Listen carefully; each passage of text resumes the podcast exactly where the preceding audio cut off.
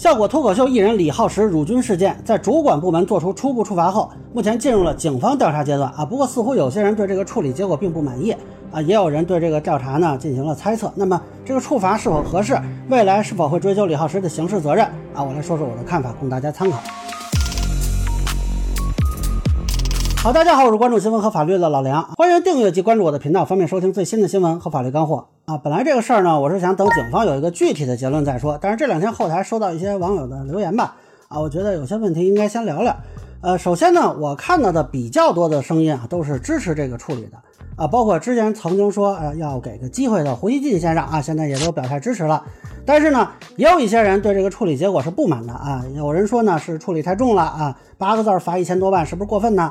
啊，也有人说这根本就不是侮辱啊，你这么说美国人就没事儿啊？还有人呢认为这个是影响他们创作自由了啊？那社会应该包容这种言论啊？也有跑来指责我的，说我做这个视频太主观了等等。呃，这个事儿呢，我觉得非常奇怪啊，就是那些说李浩石言论没有冒犯侮辱的人，跟说应该包容的人，他们似乎看上去是一个阵营的，但是这个观点是相反的呀。如果没有冒犯侮辱，那就不需要包容啊。那如果都已经需要包容了，那就说明他有冒犯侮辱的意思。所以你们内部要不要先 battle 一下？至于说他这个言论是不是侮辱啊？我承认我对这个事情的判断有主观成分，但是侮辱这个概念它本来就是主观去判断的，更何况现在是北京市文旅局和北京警方给他定的侮辱啊，包括西部战区也表态很生气。当然，我并非要刻意迎合谁啊，他们没表态之前，我也是这么认为的呀。经常看我视频的朋友应该了解，我也经常说一些跟网友判断不太一致的，然后被痛骂一顿啊。这个只是正好这次一致了而已。那我也好，文旅局啊、公安局、西部战区也好，包括去看他表演然后表达不满的那个观众，我们跟他这人往日无冤，近日无仇啊。像那个买票去听的，那应该还算是他的衣食父母吧？难道我们去诬陷他不成吗？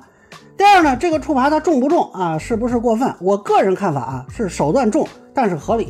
为什么说重呢？你看这个通报就能知道，处罚依据是援引了《经营性演出管理条例》的二十五条和二十六条。这二十五条主要是关于内容的，二十六条呢是要求演出场所、经营单位、演出举办单位发现禁止情形的啊，应当立即采取措施予以制止或者报告。所以呢，这个处罚其实分成两个部分，一块儿呢就是这个内容本身啊，采取警告、没收违法所得和十倍以内罚款。但是如果仔细看，现在的罚款是超出十倍的，这就是第二块。由于没有及时采取制止措施啊，那这个是最高罚十万。所以他们这个违法所得呢，是一百三十二万五千三百八十一块六毛，十倍呢就应该是啊一千三百二十五万三千八百一十六，再加上一个十万啊，那这就是他的罚款的总的数额啊。可以说呢，这个北京市文旅局在能采用的罚款手段里采用了最重的啊，这都是顶格嘛。当然了，还有一个大杀招没用啊，就是。没有把他们的演出许可证给吊销啊！目前看他们在东西城啊、朝阳啊都有演出许可证，暂时只是说暂停演出啊，算是还给留了个机会。那将来呢，还是可以考虑恢复线下演出的。只不过李浩石基本上没戏了啊！但是重归重啊，不代表不合理。比如说一个人杀人了，后来你判他死刑，这肯定是所有法律手段里最严重的一个。但是是不是合理呢？我觉得相当多人会觉得合理吧。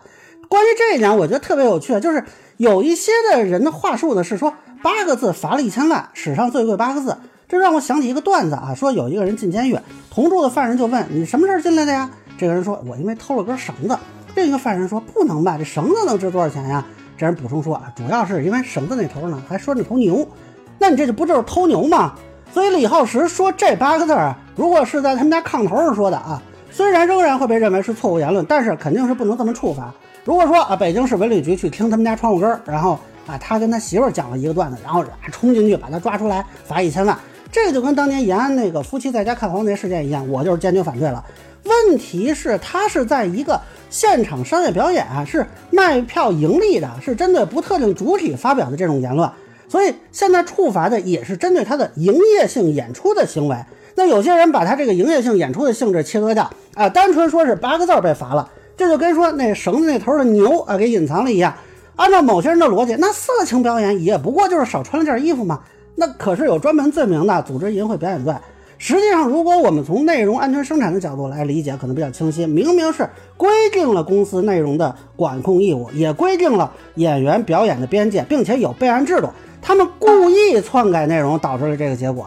打个不太恰当的比方吧，相当于说这飞机登机之前有安检。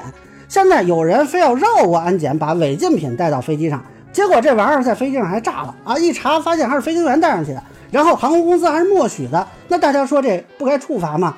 所以这个事儿很多人的误解就在于没有意识到经营性演出中出现这个问题的严重性，而且呢，这个手段虽然重啊，但是钱相对于效果来说并不多。为什么会达到一千多万？那不是因为你违法所得多吗？一天两场就赚了一百三十几万，也就是说一场大概六十万的收入吧。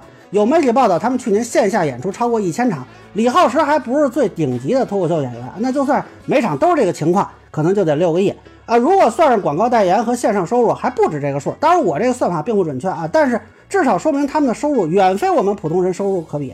所以现在这个罚款其实是他们演了十天的钱。啊，演到第十一天，这钱可能就挣回来了。这个钱对于这个企业来说，它多吗？那你要是一天只挣十块钱，现在顶格也就罚你一百，那你挣得多，你责任重吗？所以我认为目前的处罚是合理的。那么后续呢，应该还会有处罚啊。官方通报也说了，对涉案人员及其演出经纪机构和演出场所经营单位相关违规行为，将进一步依法依规追究责任。现在警方呢是对李浩石立案调查，虽然还没有结论啊，但是行业协会中演协已经发表了抵制啊。那么目前基本上李浩石这个人的封杀算是完成了。未来会不会吊销效果的，知道啊？这还是说有什么其他的处罚，这个有待观察吧。但是对于李浩石的认定啊，我看有些律师说，警方用了“立案”这个词啊，说明应该是追究刑事责任了。呃，但我觉得暂时没有办法确定。实际上，如果警方确认是追究刑事责任，应该用立案侦查才对。而现在用的是调查，我理解啊，比较可能的情况是，文旅部门进行了行政执法调查。那在调查中呢，发现可能存在违法犯罪线索。于是就把线索交给了公安机关，于是公安机关先做了一个立案的动作啊，未来是追究刑事责任还是只是治安处罚啊？这个仍然需要调查固定证据。行政执法的证据标准和刑事案件的证据标准是差很多的，有些证据可能需要进一步确认固定，排除合理怀疑。实际上，有些案件可能一开始按照治安案件受案，调查过程中发现有犯罪行为啊，比如说普通的打架，哎，发现有人伤情达到轻伤以上了，那这个时候就会转成刑事案件。相反，有些案件可能立案的时候按照刑事案件调查，但是后续发现啊，这个证据不足以追究刑事责任，最后的就以治安处罚收尾。呃，这个还不一定是完全由公安机关来判断，后续还有检察院的批捕啊、起诉呀、法院的审判工作来确定。那之前有一个阿里女员工举报性侵事件，她的那个领导就是一开始被采取刑事强制措施，但是后来检察院不批捕，那就定的是治安处罚。所以李浩石这个事儿呢？就凭立案这俩字儿判断是刑事处罚，我觉得稍微有点拔高期待了啊。那现在只能说是不排除刑事处罚可能。后续如果不是这个结果，也希望大家尊重司法机关的判断，不要听信什么阴谋论。还有一个比较受关注的点呢，是如果刑事追责啊，怎么去定罪量刑？这个我觉得可能先让公安机关确认说是有刑事责任，可能才比较确定。那现在讨论稍微有点早，但是好多人问我是不是构成侮辱英烈罪嘛？我个人的观点呢是可能涉嫌，但是不太确定。一个是呢是否追究刑事责任不确定，刚才说了；另一个是如果追究，其实还有其他的罪名可能，比如说寻衅滋事罪和非法经营罪啊。其实现在一些细节是不清晰的，导致我们对这个案情其实并不了解。比如原来的媒体报道说是他个人临时添加的，但是北京市文旅局的通报说的是公司及演员啊篡改。而且呢，两场都是这么说的，那这显然跟一个演员上台之后信口开河就有点不一样了啊！他是不是这个事儿的主谋？那个稿是不是他写的？是他自己主导的，还是公司让他这么干的？有没有其他人参与？哎，这个事儿目前就不知道嘛。如果从犯罪构成要件分析啊，客观上实施侮辱行为现在基本上是确定的。那客体上，不管是侮辱金融群体，还是扰序，还是违反法律法规，也都是够得上。那目前判断就要看说司法机关去认定了。另外，他的这个主观状态也很关键。有人认为说，如果他不承认啊，是不是就没法认定成是故意？但是从他这个表述看，他很清楚知道这八个字指代军人，无非就是说是积极追求还是放任的故意。所以我觉得，不管治安处罚还是刑事处分吧，主观认定故意的可能性都是比较大的。只不过他这个故意是侮辱的故意，还是扰序的故意，还是非法经营的故意，这个后续要看公安机关固定证据的情况。另外还要考虑情节可能对罪名的影响。那如果认定的比较轻就不说了，如果他这个情节被认定非常严重，侵害英雄烈士荣誉名誉罪最高刑是三年，而寻衅滋事罪和非法经营罪一般是五年以下。如果认为他同时触犯了这几个罪名，那择一重罪处罚，也可能会选择后两个罪名啊。换句话说，类似行为的法律风险是有可能高于三年有期徒刑的。当然，我也说了啊，是否追究刑事责任由司法机关决定。我做这个分析也不是说啊，我盼着他多判几年。我们 讲是以事实为依据，以法律为准绳，最后都是由司法机关来决定。我本人对这个没什么偏好，依法依规处罚就好。只不过我是想提醒这种现场表演的法律风险啊，并不是像很多人想象那样说道个歉就能过关的。罗翔老师跟他们说，脱口秀不是法外之地，毕竟嘛，脱口秀也不是法外之地。但是显然效果上校并没有听进去。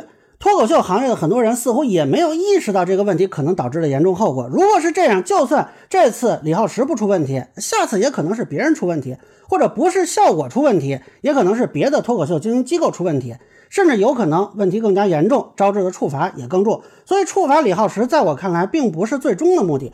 如果能通过这次事件让脱口秀行业的从业者理解其中的风险，明白这个行业安全生产的重要性，或许比那些叫嚷着脱口秀冒犯一切的做法更能够促进脱口秀的健康发展吧。倒过来说啊，有些人现在声嘶力竭地替李浩石和效果鸣冤叫屈，各种冷嘲热讽啊，甚至罔顾事实和逻辑，这个不但没有什么帮助，恐怕只能让主管部门认为他们导致的社会影响更加恶劣。进一步加大对他们的处罚和对行业的监管力度，甚至我觉得也会误导一些从业者对这个问题的判断。这恐怕对于脱口秀来说啊，并不是什么好事儿。那所以，究竟是绞尽脑汁帮脱口秀行业闻过是非，对这个行业更有利呢？还是像我这样去告诉脱口秀行业的人，你们这种安全生产的问题可能会导致法律风险，对这个行业更有利呢？那请大家自行判断啊！以上呢就是我对李浩石辱军事件初步处罚的一个分享，个人浅见难免说了有，欢迎不同意见小伙伴在评论区下面给我留言。如果您觉得我说的还有点意思，您可以收藏播客老梁不郁闷，方便收听最新的节目。谢谢大家。